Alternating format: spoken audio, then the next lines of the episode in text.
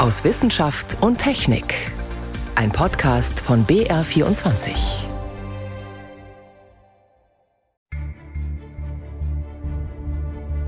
»2021 ist das Jahr, in dem uns ein Virus weiter fest im Griff hat.« Vorletzte Woche haben wir gesagt, es ist fünf nach zwölf.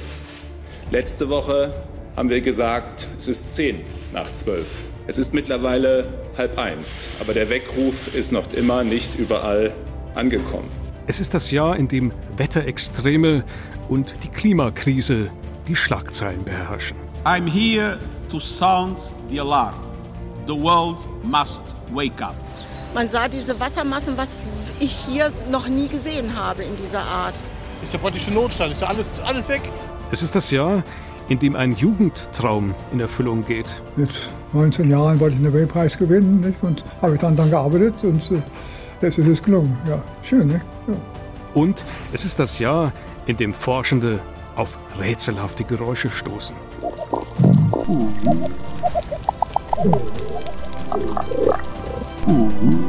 Das und vieles mehr erwartet Sie in der kommenden Stunde. Und damit herzlich willkommen zum Blick zurück auf das Wissenschaftsjahr 2021. Im Studio Martin Schramm.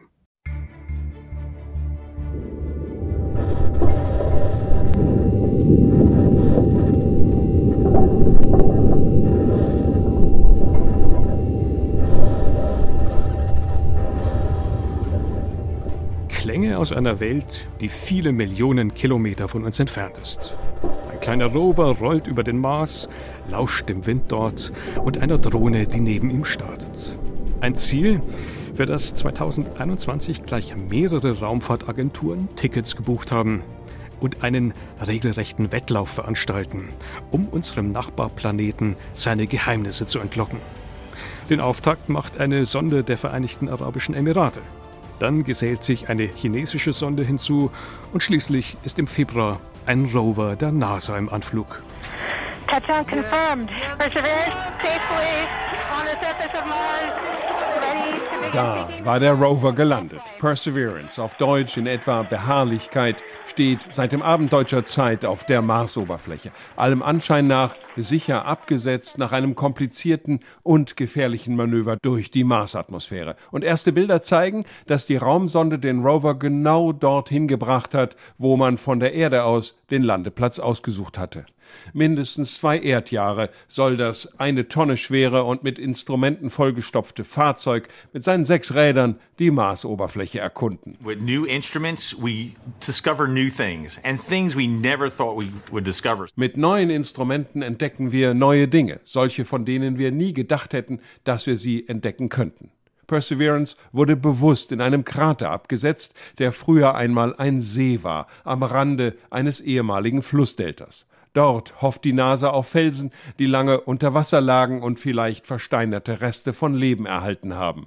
Bodenproben aus tieferen Schichten werden vom Roboterarm verpackt und abgelegt und die dann in einigen Jahren abgeholt werden sollen. An seiner Seite hat der schwere Mars Rover einen luftigen Assistenten, den kleinen Hubschrauber Ingenuity. Ein autonomes Fluggerät, das für seinen großen Bruder die gefährlichen Dünenfelder in der Umgebung erkundet ein Dreamteam auf dem roten Planeten. Nicht nur Rover und Drohnen starten 2021 ins All, auch Menschen.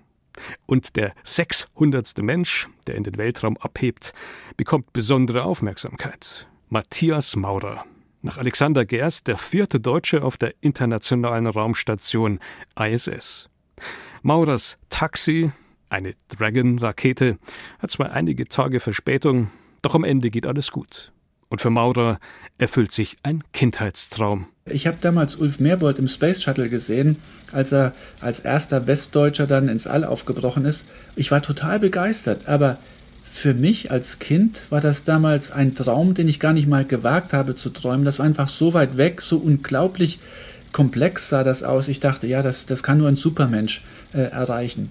Und jetzt bin ich heute genau an dieser Stelle und ich bin mit Sicherheit kein Supermensch, sondern ich bin ein ganz normaler Mensch, der einfach gewagt hat, die Hand zu heben, zu sagen, ich möchte Astronaut werden und ich kann was. Und ähm, im Laufe meiner Ausbildung habe ich dann auch die notwendigen Fähigkeiten mir angeeignet. Und das zeigt mir ganz deutlich, jedes Kind, was einen großen Traum hat, hat auch eine Chance, sich diesen Traum zu erfüllen. Die Magie, selbst zum Astronauten zu werden, selbst einen Blick auf diese blaue Kugel namens Erde zu werfen, die scheint enorm zu sein. 2021 entbrennt ein regelrechter Wettlauf. Wer denn der erste Laie im Weltall wird? Haben sich dann nun ein paar Milliardäre einfach ihren Kindheitstraum erfüllt und das war's? Oder hat tatsächlich eine neue Ära namens Weltraumtourismus begonnen? Frage dazu an meinen Kollegen Stefan Geier. Stefan, Richard Branson war der erste, haarscharf vor Jeff Bezos, der dann wohl etwas geknickt war, fast wie im Kindergarten. Da ist es wirklich nur ein paar Tage gegangen, wer es als erster schafft. Letztlich war es eben Richard Branson der Erste, der mit seinem Raketenflugzeug, das hängt ja an einem größeren Flugzeug, wird dann ausgeklinkt und geht einfach nach oben. Er war der Erste und Jeff Bezos dann der Zweite. Und ein paar Wochen später ist dann das Schwergewicht der privaten Raumfahrt in den Ring gestiegen. Elon Musk, der mit seiner Firma SpaceX nicht bei den touristischen Raumflügen, aber bei den normalen zur ISS eigentlich schon zu den etablierten gehört. Also drei Milliardäre im Wettrennen, im Ringen auch um die größte Aufmerksamkeit. Aufmerksamkeit? Auf jeden Fall. Also diese Flüge sind maximal inszeniert worden, ist ja klar. Man will die ja langfristig verkaufen. Richard Branson und Jeff Bezos, die sind erstmal gleich selber mitgeflogen beim ersten Mal, um zu zeigen, äh, wie toll es ist. Der eine hat dann seinen Bruder mitgenommen, man hat Prominente mitgenommen, zum Beispiel den äh, Schauspieler, der Captain Kirk damals gespielt hat und jetzt im Dezember Laura Shepard ist mitgeflogen, die Tochter von Alan Shepard, dem ersten Amerikaner im All. Also das sieht man schon, die prominenten Namen, die mussten daherhalten und ähm, ja, man braucht immer irgendwelche Firsts, die älteste Frau und so weiter. Also statt Laien im Weltall eigentlich Promis im Weltall. Ich hätte mir ja auch gedacht, vielleicht wäre es intelligenter, die Technik auch in den Vordergrund zu stellen. Ja, es klingt immer so gleich. Ja? Wir bringen Menschen ins Weltall, aber die Systeme, mit denen die wirklich geflogen sind, die muss man sehr gut unterscheiden. Da ist wirklich ein himmelweiter Unterschied. Inwiefern? Also wer fliegt mit was wohin? Ja, da trennt sich die Spreu vom Weizen. Äh, das eine, wie gesagt, ist so ein kleines Raketenflugzeug, das nach oben dreht. Das andere ist schon eine kleine Rakete vom Amazon-Gründer Jeff Bezos. Vorne eine Kapsel dran, hoch, ausklinken, drei Minuten Schwerelosigkeit wieder runterfallen. Und dann äh, die SpaceX-Rakete, die ist nicht nur hoch und runter, sondern die hat tatsächlich dann auch mit vier Laien die Erde umkreist. Das ist dann keine Spielzeugrakete mehr, das ist schon eine andere Nummer. Also ganz unterschiedliche Ansätze auch im Niveau. Dann gab es ja auch Streit. Und zwar bei der Frage, wo genau waren die eigentlich? Waren die wirklich im All? Ja, ist die Frage, wo fängt denn der Weltraum an? Offiziell bei 100 Kilometer Höhe. Und bei diesen ersten Flügen, die sind dann, ist der eine auf 86 Kilometern, hat der andere gesagt, du bist ja noch gar nicht im Weltall gewesen. Dann beim nächsten Mal sind sie kurz drüber. Dann haben sie gesagt, ja, jetzt waren wir aber im Weltall. Dann hat der andere gesagt, ja, aber du hast, ihr habt ja die Erde nicht umkreist, das ist ja keine Raumfahrt und so weiter. Also ein heiteres Hickhack zwischen diesen Milliardären. Man muss halt immer schauen, dass man im Gespräch bleibt. Man muss immer sagen, ich bin der Bessere, mein System ist cooler, mein System ist ernsthaft. Aber das ist der Showteil. Mhm.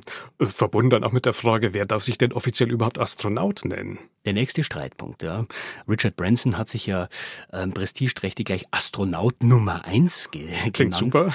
Äh, klingt super, ist aber auf jeden Fall falsch. Äh, die anderen pinnen jedem so eine kleine Nadel hin mit Astronautenflügeln. Das lässt sich einfach besser verkaufen. Es klingt natürlich besser, wenn ich sage, bei mir kannst du ohne Aufwand Astronaut werden und natürlich auch, wenn ich geflogen bin. Es klingt besser, ich bin Astronaut, als ähm, ich äh, bin in einer Kapsel geflogen, die halb so groß ist wie mein Wohnzimmer und hatte drei Minuten Schwerelosigkeit. Aber da muss man sich schon an den Standards orientieren und die heißen eben, ich muss eigentlich, um Astronaut zu werden, diese Ausbildung durchlaufen haben, mehrere Jahre und muss dann auch geflogen sein, um die Erde. Da ist ein großer Unterschied. Das heißt, wie viel Profi muss am Ende auch im sogenannten Laien stecken, damit da keine Sicherheitsrisiken entstehen? Eigentlich müsste sehr viel meiner Meinung nach. Also diese Touristensysteme, die laufen ja komplett automatisch ab und bei diesen kleinen Hopsern, hoch, Schwerelosigkeit und wieder runter, da ist es vielleicht auch gar nicht so tragisch. Aber wenn es jetzt wirklich mal um Reisen um die Erde geht, in einer Umlaufbahn oder vielleicht sogar zur Raumstation, dann ist es schon ganz gut, wenn man Profis an Bord hat, weil Raumfahrt ist gefährlich. Da geht immer wieder mal was schief und dann ist es natürlich gut, wenn man weiß, was man dann auch zu tun hat. Also diese Vorstellung, wir werden in einigen Jahren ohne Ausbildung alle mal eben zur Raumstation fliegen und dann aus dem Hotelzimmer die Erde anschauen, da macht man sich was vor. Bringt denn das Ganze am Ende vielleicht auch der professionellen, traditionellen Raumfahrt überhaupt was oder ist das am Ende auch nur Marketing, Kommerz? Ist es ganz klar. Es geht einfach um kommerzielle Interessen. Also diese Mitspieler, die wollen natürlich Aufträge von der NASA, von den Raumfahrtorganisationen für echte Raumfahrtmissionen zur Raumstation, demnächst auf den Mond. Und dann nutzen sie diesen Weltraumtourismus so ein bisschen als Schaufenster. Schaut mal her, wir machen was für jedermann. Aber dieses Versprechen, jeder von uns kann das bald machen, das ist halt einfach ein Zerrbild. Und da muss man auch ehrlich sein, das kann eben nicht jeder machen. Es ist zu teuer, es ist den Reichen und den Promis vorbehalten und das wird sich, glaube ich, auch nicht so schnell ändern. Wenn das Ganze aber eine große Mogelpackung ist, also eigentlich ein nicht erfüllbares Versprechen, was haben wir denn dann überhaupt davon? Ich glaube, die Interessen, die drunter liegen, die geben schon einen Push für die traditionelle Raumfahrt, also neue Technologien. Das sieht man schon. Die Privaten, die treiben einfach den Wettbewerb. SpaceX zum Beispiel baut jetzt die Mondlandefähre, mit der die Amerikaner in ein paar Jahren landen wollen. Und es gibt zahlreiche private Firmen, die jetzt wiederverwendbare Raketen entwickeln, teilweise auch schon fliegen damit für Satellitentransport. Das ist eine sehr lebendige Szene geworden. Und ich würde eher sagen, die Milliardäre müssen aufpassen, dass sie diesen positiven Teil nicht kaputt machen durch schlechte PR. Und angenommen, du kriegst einen Anruf von einem dieser Milliardären, die sagen, den Stefan Geier, den nehmen wir mit. Würdest du mitfliegen? Boah, das kommt drauf an, mit was. Also wegen drei Minuten Schwerelosigkeit würde ich sagen, nein. Also, oder wenn ich da 300.000 Dollar bezahlen soll, das fühlt sich für mich eher affig an. Solange es nicht ernsthaft wird und zur Raumstation geht, bin ich da nicht der Richtige. Vorletzte Woche haben wir gesagt, es ist fünf nach zwölf. Letzte Woche haben wir gesagt, es ist zehn nach zwölf. Es ist mittlerweile halb eins, aber der Weckruf ist noch immer nicht überall angekommen. Wenn wir jetzt nicht gegensteuern, wie diese vierte Welle wieder viel Leid bringen, es werden viele Menschen schwer erkranken und sterben und das Gesundheitswesen wird wieder stark belastet. Das Coronavirus hat uns auch 2021 fest im Griff. Und es ist vor allem ein Thema, das dabei im Fokus steht. Ja, eine Impfpflicht bringt nichts. Ich glaube, der andere Weg ist klüger, auf die Verantwortung hinzuweisen. Und meine Sorge ist, dass mit einer verpflichtenden Impfung aus Spannungen Spaltungen werden. Es wird keine Impfpflicht in Bayern geben, in Deutschland auch nicht. Darüber hinaus braucht es eine gesetzliche Impfpflicht und war so schnell wie möglich die Aufforderung an den Bund nochmal ganz massiv. Corona und die Impfung. Ein Thema mit vielen Aufs und Abs. Erst haben viele sehnsüchtig auf sie gewartet, dann ist sie da, aber man muss lange warten, bis man drankommt. Als dann genug für alle da ist, will plötzlich keiner mehr. Und als dann doch wieder viele wollen, ist nicht mehr genug für alle da. Meine Kollegin Jan Toczynski hat die Corona-Berichterstattung von Anfang an miterlebt, war selbst mittendrin. Jan, hattest du zu Beginn des Jahres die Hoffnung, dass wir Corona in den Griff bekommen, durchs Impfen? Auf jeden Fall. Das war eine Riesen-Euphorie und letztlich ja auch eine große Erfolgsgeschichte in Rekordzeit, so einen Impfstoff in Deutschland zu entwickeln. Und in der Tat, die Erwartung war, jetzt packen wir das mit der Pandemie. Also die Erwartungen waren da, aber haben sich nicht erfüllt.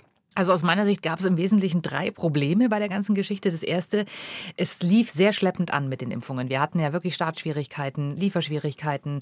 Dann war natürlich priorisiert, also die vulnerablen Gruppen, die Risikogruppen zuerst. Das zweite Problem war die Skepsis gegenüber dem Impfstoff. Der mRNA-Impfstoff von BioNTech war ja der erste, der bei uns verimpft wurde. Und je näher diese Impfungen rückten, desto mehr konnte man in Umfragen sehen, wurden die Leute unsicher und skeptisch und hatten dann doch ein bisschen Sorge, weil sie diese Technik nicht kannten. Das dritte Problem war die Kommunikation. Und zwar von Anfang an haben in Sachen Impfungen die Politik und die Wissenschaft aneinander vorbeigeredet. Also das war die Mischung fürs Jahr.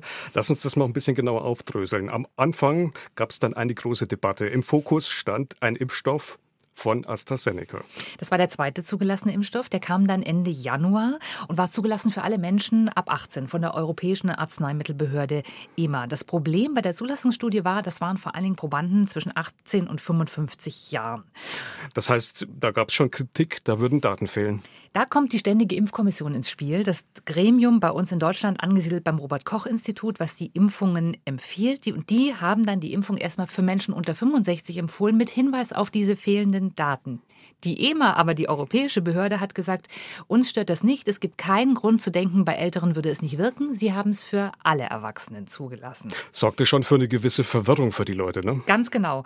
Die STIKO hat dann ihren Standpunkt erwartbar auch geändert, hat dann Anfang März den Impfstoff für alle Altersgruppen empfohlen. In der Zwischenzeit hat man aber in seltenen Fällen bestimmte Nebenwirkungen, nämlich Blutgerinnungsauffälligkeiten entdeckt, sogenannte Sinusvenenthrombosen. Ja, und dann kam Mitte März der Paukenschlag, nämlich die Impfung mit AstraZeneca wurde komplett ausgesetzt. Und just an dem Tag, als das bekannt wurde, waren wir mit einem Team im Impfzentrum in Altötting und da können wir mal reinhören, wie sich das dort angehört hat. Ja, weil das gesperrt worden ist vor einer halben Stunde. Ja, müssen wir wieder nach Hause gehen, gibt nichts.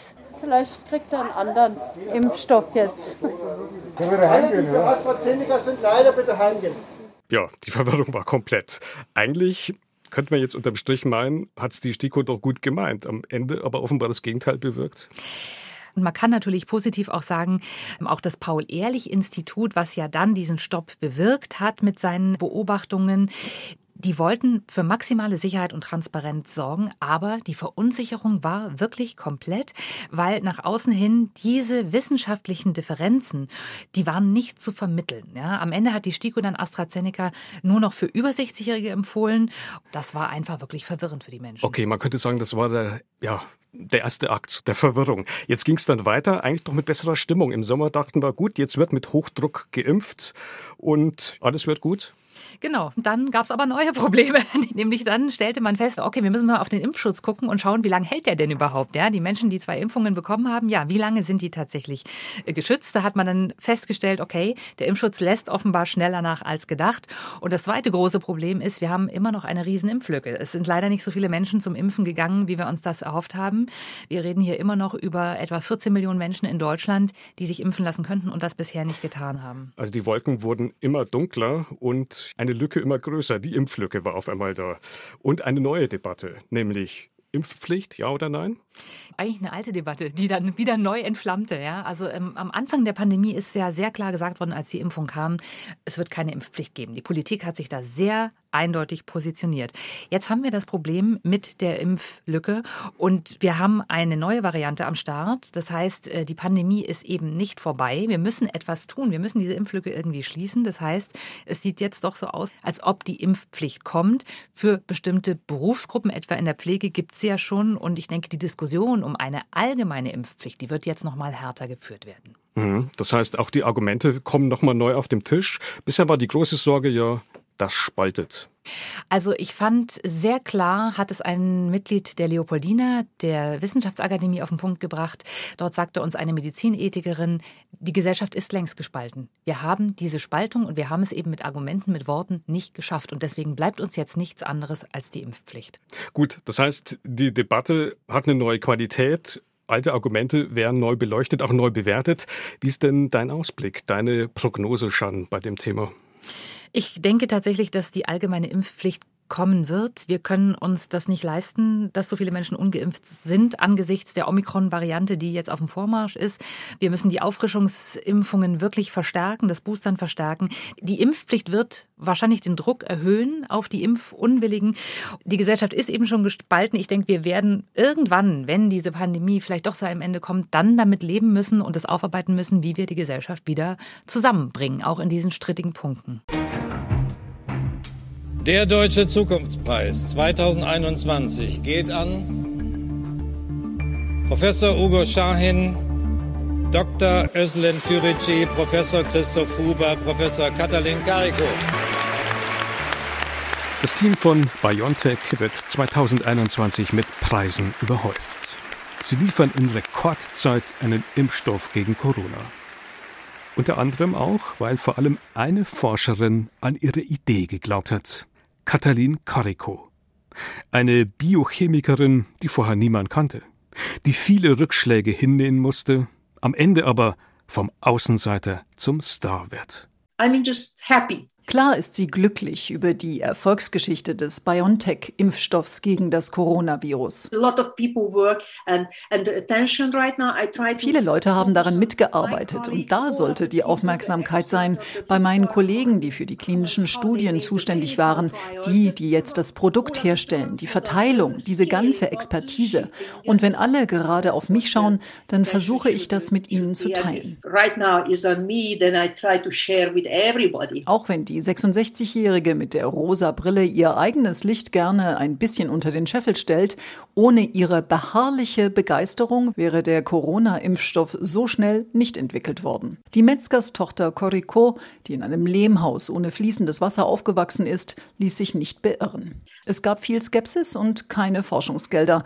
Ihre Stelle als Research Assistant Professor an der University of Pennsylvania, eine Art Juniorprofessur, nicht verlängert. Aber statt die Uni deshalb zu kritisieren, betont Corico das Positive. At the university for 24 years an der Uni für 24 Jahre wurde ich immer von irgendjemand unterstützt, weil ich keine Fördergelder bekam, weil ich degradiert wurde. Einmal haben fünf verschiedene Kollegen Geld zusammengekratzt für mein Gehalt von 50.000 Dollar im Jahr. Corico gab nicht auf und schaffte gemeinsam mit ihrem Kollegen Drew Wiseman 2005 den Durchbruch. Künstliche RNA, die in der Zelle sehr viel Protein herstellt und keine ungewollte Entzündung auslöst. Das Patent, das nicht den Forschern, sondern der Uni gehörte, wurde von den Pharmaunternehmen Moderna und BioNTech später in Lizenz übernommen und Grundlage für den Corona-Impfstoff. Trotz des Erfolgs 2013 wollte ihre Universität Coricos Labor schließen. Sie heuerte beim noch jungen Unternehmen BioNTech an und ist dort nun Vizepräsidentin. Ist ja sehr beeindruckend, dass nahezu alle Virologen, Epidemiologen und Wissenschaftler auch die Wirkung dieser neuen Welle in ihrer Wucht und Geschwindigkeit nicht richtig eingeschätzt haben. Der bayerische Ministerpräsident Markus Söder am 10. November 2021 im BR Fernsehen.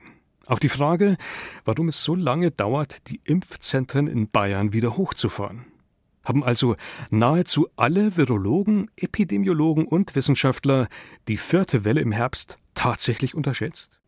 Wissenschaft und Politik. Ein spannendes Verhältnis auch im Jahr 2021, in dem sogar eine neue Spezies gesichtet wird. Der Wissenschaftspapagei. Nun, wir beginnen mal mit einem Vogel. Christian Drosten in der Wochenzeitschrift Die Zeit. Ich will nicht zu einem Papagei werden, der immer dieselbe Botschaft verbreitet. Ich sollte das nicht mehr machen, sonst bin ich nur noch eine Medienfigur oder eine Art Halbjournalist. Irgendwas, was ich auf keinen Fall sein will. Professor Drosten sagt, er wird kein Papagei. Ich bin schon lange der Papagei. Wie oft habe ich hier gesessen und habe das immer wieder gesagt. Nahezu alle Virologen, Epidemiologen und Wissenschaftler Vielleicht ist das mit dem nahezu alle der Punkt. Söder hat bei den nahezu allen vielleicht die Papageien, also die beharrlichsten Mahner der Einfachheit halber weggelassen. Zum Beispiel Lothar Wieler, sozusagen Chefpapagei beim Robert Koch Institut, eine staatliche Behörde mit angeschlossener Voliere. Und da haben wir reingeschrieben, im Juli, Boosterimpfungen sollten jetzt geplant und vorbereitet werden. Die Bevölkerung soll zu möglichen Szenarien für den Herbst informieren, mögliche Belastung der ITS. Monitoring, Impfquote, Impfbereitschaft, Ausbruchsgeschehen, Basismaßnahmen einzuhalten, auch für Geimpfte und Genesene. Steht da drin im Juli. Grüß Gott, grüß Gott. Möchte ich auch mal klarstellen. Ja? Steht im Juli da drin. Okay, alle haben es verstanden. Naja, fast alle. Auch die Wirkung dieser neuen Welle in ihrer Wucht und Geschwindigkeit nicht richtig eingeschätzt haben. Wir haben jetzt die niedrigste Inzidenz, die man, glaube ich, haben kann, den Tiefpunkt, wenn man das so sagen darf, was eigentlich eine tolle Sache ist. Aber das wird von dort aus nur nach oben gehen bei der Inzidenz. Der Virologe Alexander Kekulé im Juni und im gleichen Monat die Modelliererin Viola Priesemann im Interview mit dem Deutschlandfunk. Denken Sie wirklich, dass wir zu einer 200er Inzidenz noch mal kommen könnten? In England, muss man sagen, steigen die Fallzahlen dieser neueren Variante jede Woche um fast einen Faktor 2. Angenommen, das gilt genauso in Deutschland. Es scheint da langsamer zu sein, aber angenommen, das würde genauso gelten, dann ist man in vier bis fünf Wochen von der Inzidenz 20 wieder auf einer Inzidenz 200. Nur zwei Beispiele von vielen. Wobei man einräumen muss, die üblichen Mahner von Melanie Brinkmann bis Christian Drosten waren inhaltlich streng, aber gerade im Sommer im Ton eher zurückhaltend. Waren sie zu leise? Selbst wenn darf das keine Ausrede sein, sagt Annette Less-Möllmann, Professorin am Karlsruher Institut für Technologie für Wissenschaftskommunikation. Die Politik sollte nicht nur auf Leute hören, die schreien. Es gibt doch Expertinnen und Experten in den Regierungen, die Daten zur Kenntnis nehmen und Exposés verfertigen für einen Ministerpräsidenten oder eine Ministerpräsidentin und sagen, pass mal auf, hier gibt es ein Problem. Die Leute impfen sich nicht stark genug. Schau dir mal diese Grafiken vom RKI an. Das, denke ich, muss von der Politik erwartbar sein, dass sie nicht nur reagiert, wenn jemand in der Talkshow massiv schreit. Aber nicht nur Söder verschloss die Ohren gegenüber den Leisen und die Augen gegenüber den Kurven. Bundesgesundheitsminister Jens Spahn verkündete Mitte Oktober das Ende der sogenannten epidemischen Lage von nationaler Tragweite für Ende November. Bernd Salzberger, Professor in Regensburg und Vorsitzender der Deutschen Gesellschaft für Infektiologie. Dann wurde die pandemische Lage aufgelöst sozusagen. Alles das war doch von den Wissenschaftlern anders beraten und anders vorgeschlagen. Und das Beste, die neue Bundesregierung setzt diese, sagen wir mal, halb durchdachte Idee dann auch noch brav um. SPD-Fraktionsvize Dirk Wiese. Schulschließungen, Lockdowns und Ausgangssperren wird es jedenfalls mit uns nicht mehr geben und sind auch in der aktuellen Situation unverhältnismäßig. Der 25. November, das sage ich auch, wird aber kein Freedom Day sein. Immerhin das. Aber was lernen wir aus all dem Ignorieren der Beharrlichen, der Leisen, der Papageien? Es gehe letztlich gar nicht darum, besser auf die Wissenschaft zu hören, sagt Annette Less-Möllmann, die Professorin für Wissenschaftskommunikation. Ein demokratischer Politiker, Politikerin, der oder die auf das hört, was ihr gesagt wird oder ihm gesagt wird, macht ihren Job. Erstmal würde ich sagen, nicht. Sondern es geht darum, zu einem guten Verhältnis mit Expertinnen und Experten zu kommen und mit ihnen in Austausch zu treten und dann basiert auf der Wissenschaft die richtigen politischen Entscheidungen zu treffen.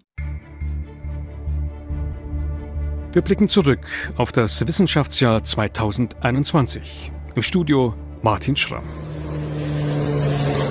Löschflugzeuge kreisen über den Norden Attikas. Hier über dem Wald von Tatui im Norden Athens werfen sie Tausende von Liter herab, doch die Flammen lassen sich nicht stoppen. Vergeblich kämpfen 350 griechische Feuerwehrmänner und Frauen gegen die Feuerfront, die vor den Toren Athens wild um sich greift. Es brennt in Griechenland, tagelange Trockenheit und Temperaturen über 40 Grad haben ihr Übriges getan. Es ist Tag 18 im Krisenmodus. Im Süden und im Südwesten der Türkei warten sie dringend auf Regen. Der könnte endlich nachhaltig Entspannung in die Gebiete bringen, die seit Ende Juli mit Waldbränden kämpfen, den schlimmsten in der Geschichte des Landes. Im Norden können sich die Menschen dagegen im wahrsten Sinn des Wortes vor Regen kaum retten. Schon als ich am Morgen aufgewacht bin, hat es wie verrückt geregnet. Ich wohne gleich hinter dem Marktplatz. Von da aus hat sich die Flut rasend schnell auf uns zubewegt und hat alles Mögliche vor sich hergetrieben. Nach tagelanger Hitze von bis zu 50 Grad Celsius brennen die Wälder in der Provinz British Columbia. Ein verzweifelter Bürgermeister Jen Polderman im kanadischen Fernsehen. Das ganze Dorf steht in Flammen. Ich habe sie fortgeschickt. Es ist schrecklich. Ich wollte, dass alle gehen. And I told everyone as I was leaving town noch immer sind 42.000 Menschen im Ahrtal ohne Trinkwasser. Das ist so schnell auf einmal gekommen. Wir wissen eigentlich im Moment noch gar nicht, wie es weitergehen soll. Alles ist kaputt, alles ist weg. Eine Mietswohnung unter Wasser, Heizöltanks alle hochgegangen. Also was der Tag noch nicht erlebt. Ist praktisch ein Notstand, ist alles, alles weg. Also was ist nicht möglich normalerweise. Die Ahr, ein beschaulicher Nebenfluss des Rheins, verwandelt sich in kürzester Zeit in einen reißenden Strom und vernichtet Existenzen. Mehr als 130 Menschen sterben, Tausende sind obdachlos, hunderte Gebäude werden weggerissen. Die Bilder von der A reihen sich ein in eine weltweite Bilanz voller Wetterextreme. Überschwemmungen, Tornados, Waldbrände, Dürren und Hitzerekorde. Das möchte ich einordnen mit meiner Kollegin Miriam Stumpfe. Miriam, sind es nun einfach Wetterkapriolen oder ist das schon Klimawandel, sprich Klimakrise? Heiße, viel diskutierte Frage, auch bei uns in Deutschland. Sehr klar fiel da die Antwort aus, was die Hitzewelle in Nordamerika anging, also Kanada, USA. Ja. Da waren die Forscherinnen selber überrascht, was da passiert ist. Das war der größte Temperatursprung zwischen Hitzerekorden, den sie kennen. Fünf Grad über dem vorherigen Hitzerekord. Und ihre Analysen ergaben, ohne zusätzliche Treibhausgase in der Atmosphäre wäre so eine Hitzewelle nicht möglich. Ganz einfach. Ja, und wenn wir ins Ahrtal schauen, was da passiert ist, auch da Klimawandel oder Wetterextrem? Die Starkregenfälle, die waren drastisch, das ist ganz klar. Da fällt es, weil es so ein kleinräumiges Ereignis ist, schwerer, das statistisch zu belegen. Sowas gibt's nur mit erwärmter Atmosphäre und ohne nicht. Aber was die Forscherinnen auch belegen können, der Klimawandel hat die Intensität der starken Regenfälle in so einem Fall um drei bis 19 Prozent erhöht. Ja, also wenn man sich das alles vor Augen führt, ist die Aussage eigentlich klar, wir stecken mittendrin. Wir stecken mittendrin und das war auch die Botschaft des Weltklimarates dieses Jahr. Der hat wieder einen neuen Sachstandsbericht vorgelegt und gezeigt, die Atmosphäre, die hat sich jetzt schon um 1,1 Grad gegenüber dem vorindustriellen Niveau erwärmt und es ist inzwischen auch klar, das 1,5 Grad Ziel, was ja eigentlich im Pariser Klimaabkommen drinsteht, das ist praktisch nicht mehr zu halten. Da glaubt inzwischen auch keiner mehr dran. Also auf jeden Fall kurzfristig werden wir es überschreiten und nur wenn wir wahnsinnig ehrgeizig äh, Klimaschutz machen und dann auch noch viel CO2 aus der Atmosphäre holen, dann in den späteren Jahrzehnten, dann könnten wir wieder runterkommen. Aber das ist ein extrem optimistisches Szenario, eigentlich ein unrealistisches. Aber es heißt ja auch immer, jedes Zehntelgrad zählt und da zeigt der Klimaratsbericht schwarz auf weiß, wir sind bei Alarmstufe Rot angekommen. So hat es auch Antonio Guterres, der UN-Generalsekretär, formuliert. The recent report of the Intergovernmental Panel on Climate Change was a code red for humanity. I'm here to sound the alarm. The world must wake up. Also die Welt muss aufwachen, das ist klar. Das war ja quasi ein Dauerweckruf. Ja, das konnte man mehrfach dieses Jahr wieder von Guterres zu hören. Der muss sich auch schon vorkommen wie ein Papagei.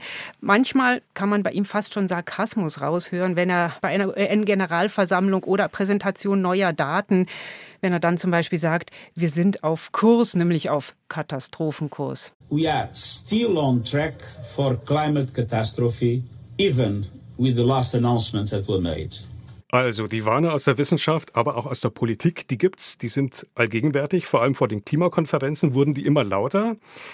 Die Frage ist jetzt, hat das auch gefruchtet, wenn man dann zum Beispiel nach Glasgow zur Weltklimakonferenz schaut im November? Mit großer Spannung wurde er erwartet, weil es war ja ein aufgeschobener, im Vorjahr war er ausgefallen und es war dringend nötig, dass die Staaten ihre Klimaversprechen nachschärfen, weil allen war klar, das reicht nicht, was jetzt an Klimaversprechen auf dem Tisch liegt da ist enttäuscht werden, wer da den großen Durchbruch erhofft hat. Aber man muss auch anerkennen, das war ein Arbeitstreffen, das ein paar wichtige Hausaufgaben gelöst hat. Zum Beispiel? Das Kleingedruckte. Wie werden Klimaschutzanstrengungen bilanziert und wie funktioniert da die Buchhaltung des CO2. Wichtiges Thema. Ja, klingt wahnsinnig trocken, aber es ist zum Beispiel wichtig, wie werden sogenannte CO2-Zertifikate behandelt. Da stand ja tatsächlich im Raum, dass Klimaschutzmaßnahmen sich sowohl das Land anrechnen kann, wo sie stattfinden, als auch derjenige, der da vielleicht in Form eines Zertifikats dafür Geld zahlt.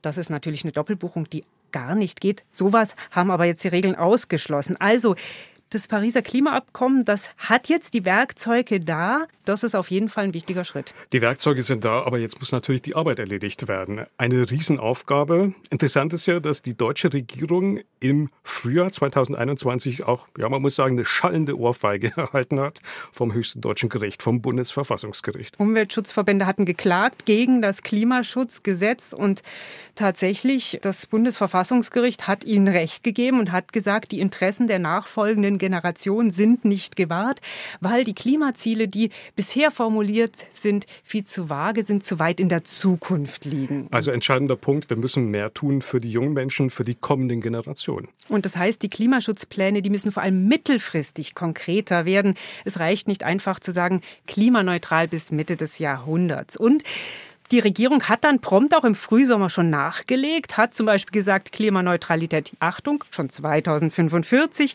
hat ehrgeizigere Zwischenziele gesetzt, aber klar, für ein Ziel wie 1,5 Grad reicht sowas nicht. Die aktuelle Ampelkoalition sagt jetzt, sie will da noch mal was drauflegen. Sie hat ganz konkrete Ausbauziele für die Erneuerbaren zum Beispiel formuliert. Das ist gut.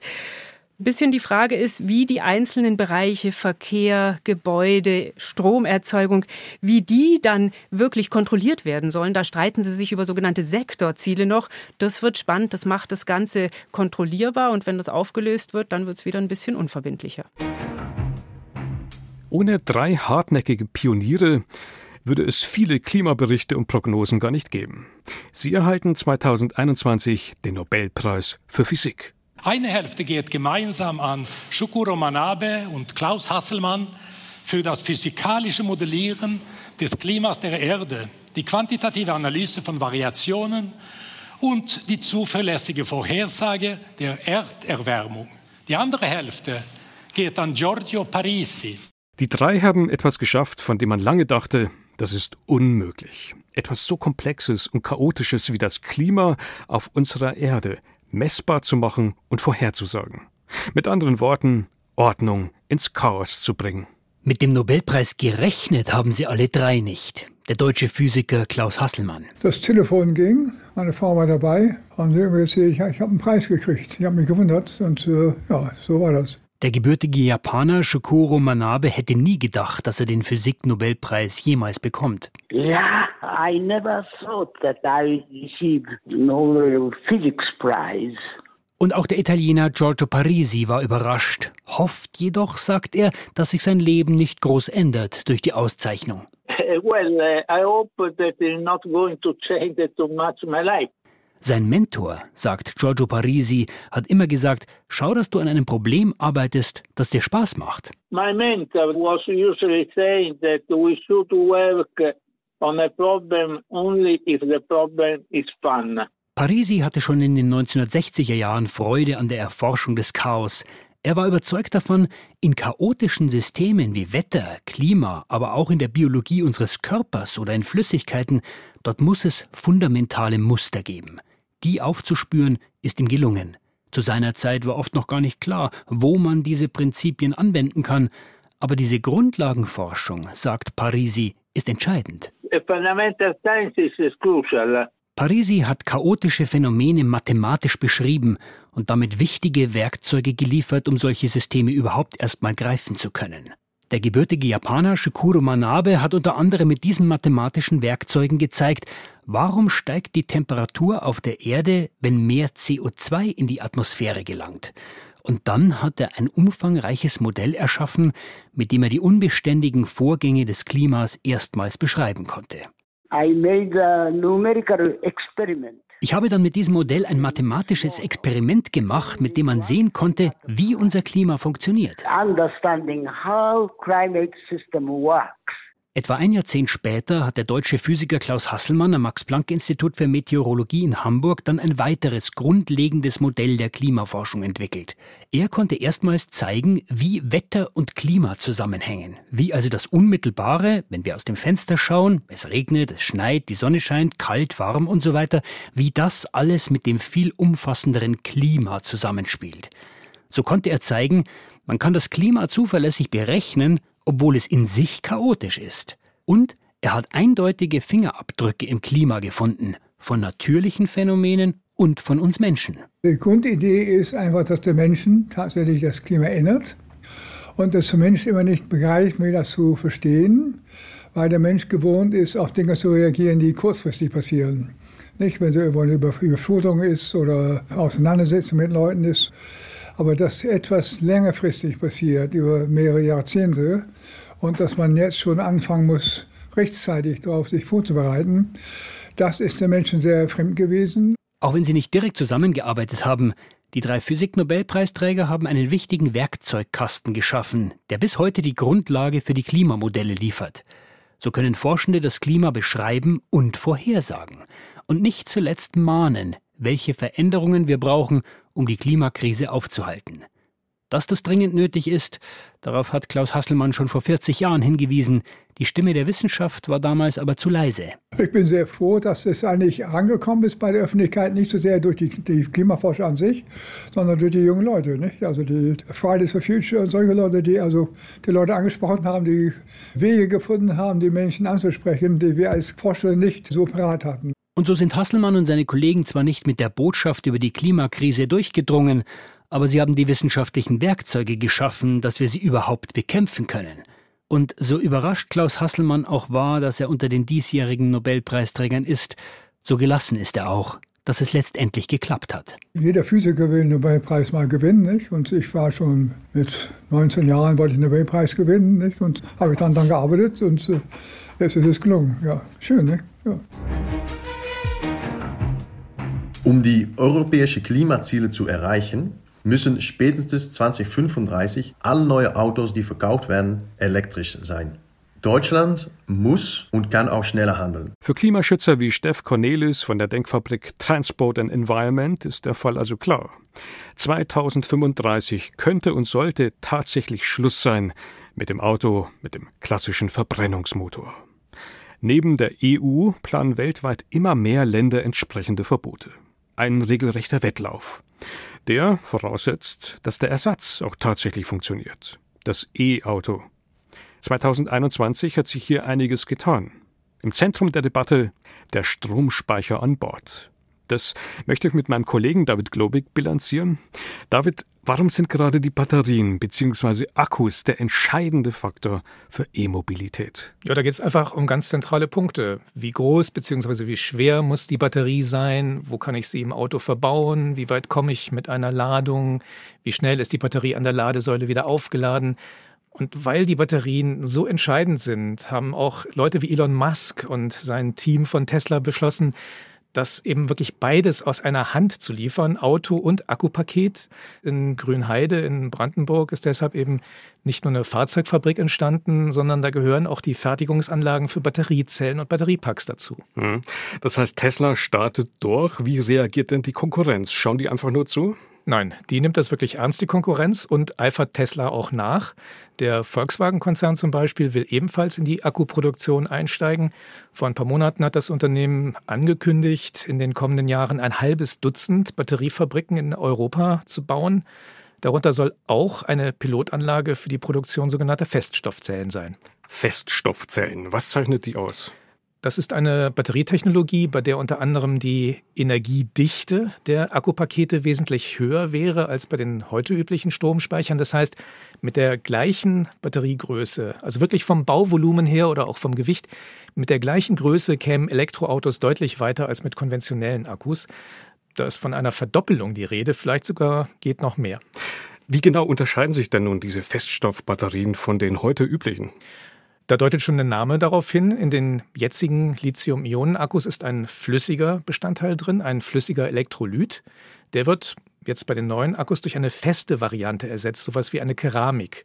Und man nutzt in diesen Akkus außerdem Lithium in einer, ja, man kann sagen, unverdünnten Form. So bekommt man dann insgesamt eine erhöhte Speicherkapazität. Gleichzeitig kann man solche Batterien aber auch noch schneller laden, als das bisher geht. Ja, das klingt nach verlockend vielen Vorteilen. Ist das Ganze denn jetzt eher Wunsch oder auch schon Wirklichkeit?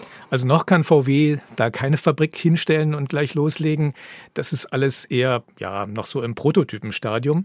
Aber in ein paar Jahren könnten wir solche Zellen dann in Serienfahrzeugen auf der Straße sehen. Jetzt hattest du es erwähnt, also das Ganze soll noch dichter, noch enger werden für mehr Energie. Tja, steigt damit nicht auch die Gefahr, dass so ein Akku vielleicht brennt? Auch das ist ja ein Thema. Es ist immer wieder in der Diskussion, aber gerade hier bei diesen neuen Feststoffzellen ist das nicht der Fall. Das ist nämlich ein Vorteil der neuen Technologie. Das Risiko, dass eine solche Batterie durchgeht und das ganze Akkupaket Feuer fängt, die ist durch den festen Elektrolyt noch mal geringer als heute. Wobei man sagen muss, dass die Brandgefahr bei Elektroautos eh nicht besonders hoch ist. Da gab es aber jetzt 2021 ja interessante Schlagzeilen dazu, zum Beispiel von der Stadt Kulmbach. Die hat ein Parkverbot für E-Autos in städtischen Tiefgaragen erlassen, nachdem da ein Fahrzeug ausgebrannt ist. Ja, das war ein Brand ein paar Monate vorher. Der ließ sich nur schwer löschen und die Feuerwehr hat es auch nicht geschafft, das brennende Fahrzeug aus der Tiefgarage rauszuziehen. Anschließend mussten sie dort aufwendig sanieren. Da hatte die Stadt Angst, dass ein Elektrofahrzeug vielleicht gleich tagelang brennen könnte und dass dann möglicherweise sogar die Statik der Garage durch das Feuer leidet. Und das waren völlig übertriebene Befürchtungen. Aber man hat eben daraufhin dieses Verbot erlassen. Allerdings, ein paar Wochen später haben sie die Tiefgaragen in Kulmbach auch wieder für Elektroautos freigegeben. Das heißt dein Fazit, David, dein Ausblick. Wird das E-Auto bei all den Hürden und vielleicht ja auch kritischen Stimmen, die es immer noch gibt, letztlich seinen Weg machen? Ja, da bin ich mir sicher, das wird es. Wobei das schon auch eine Herausforderung ist. Bis zum Jahr 2030 sollen mindestens 15 Millionen Elektrofahrzeuge auf den deutschen Straßen sein. So steht es zumindest im Koalitionsvertrag der Regierung. Aber wenn die Zahlen weiter so steigen wie in den vergangenen zwei Jahren, dann könnte das klappen. Was aber auf jeden Fall wichtig ist, die Zahl der Ladestationen, die muss im Vergleich noch stärker wachsen. Mal schauen, ob beides klappt. Klimawandel und Artensterben. In 2021 wird klar, das sind die zentralen Herausforderungen für die Menschheit. Wie nirgendwo sonst zeigt sich das bei den Korallenriffen, zum Beispiel dem Great Barrier Reef in Australien. Diese Riffe sind eine Art Dschungel der Meere, wo das Leben pulsiert in einer unglaublichen Vielfalt, wenn sie denn intakt sind. Viele Korallenriffe haben sich in den letzten Jahren allerdings zu Intensivpatienten entwickelt.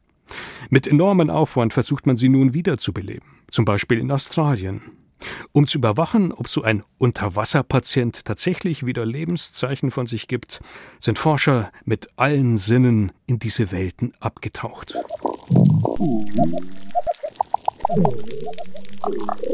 Das sind Unterwassertöne von einem Korallenriff in Indonesien.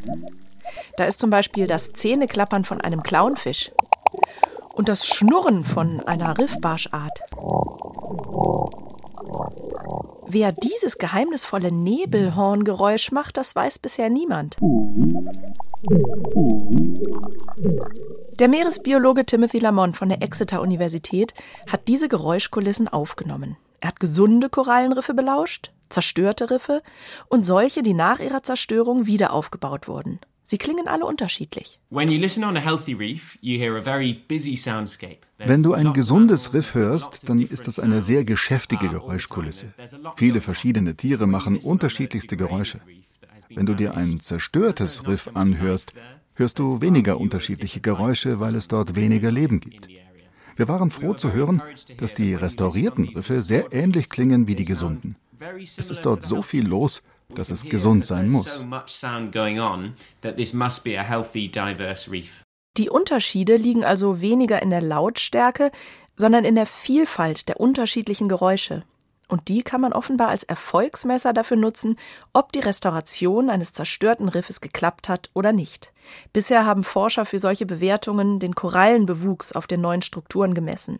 Oder sie haben sich die Artenvielfalt in dem wiederaufgebauten Riff angeschaut. Aber anschauen reicht nicht, erklärt Lamont. Wenn du über ein Korallenriff schwimmst und schaust, kannst du zwar sehen, ob Korallen wieder wachsen und du siehst auch ein paar Fische, aber du nimmst nur einen Teil des Lebensraumes wahr, weil so viel Leben im Riff versteckt vor uns passiert. Vieles zeigt sich erst in der Nacht, viel versteckt sich in den Korallen oder ist gut getarnt. Wenn man aber nicht nur schaut, sondern auch hört, dann kann man erkennen, ob sich das Riff wirklich erholt hat. Der Klang eines Korallenriffs ist für das Überleben des Riffs tatsächlich ausschlaggebend. Wenn der Sound nicht stimmt, kann es womöglich einige seiner Aufgaben nicht erfüllen, wie zum Beispiel seine Funktion als Kinderstube für viele Fische. Riffökologe Sebastian Ferse vom Leipzig Zentrum für marine Tropenforschung. Wir wissen zum Beispiel, dass sich Fischlarven an der Geräuschkulisse von Riffen ähm, orientieren, um einen geeigneten Platz zur Ansiedlung zu finden. Fischlarven schwimmen im Freiwasser rum und erst wenn sie älter werden, dann siedeln sie sich an einem Standort an und da orientieren sich zumindest einige nach der Geräuschkulisse.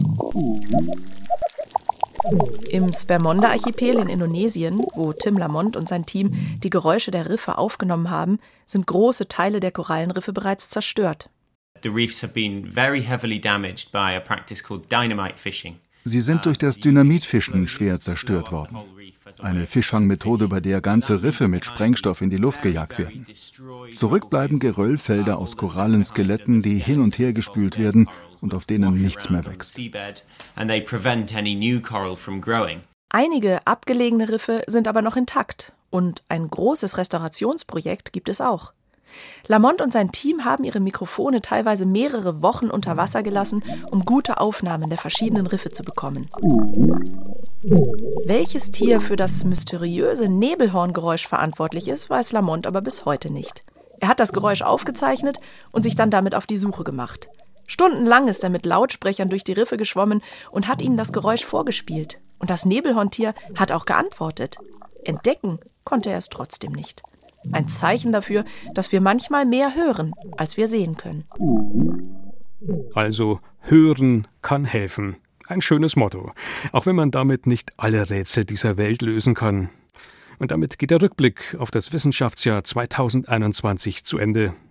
Sie hörten Ausschnitte aus Beiträgen von Stefan Geier, Arthur Landwehr, Johannes Rostäuscher und Jenny von Sperber. Im Studio war Martin Schramm.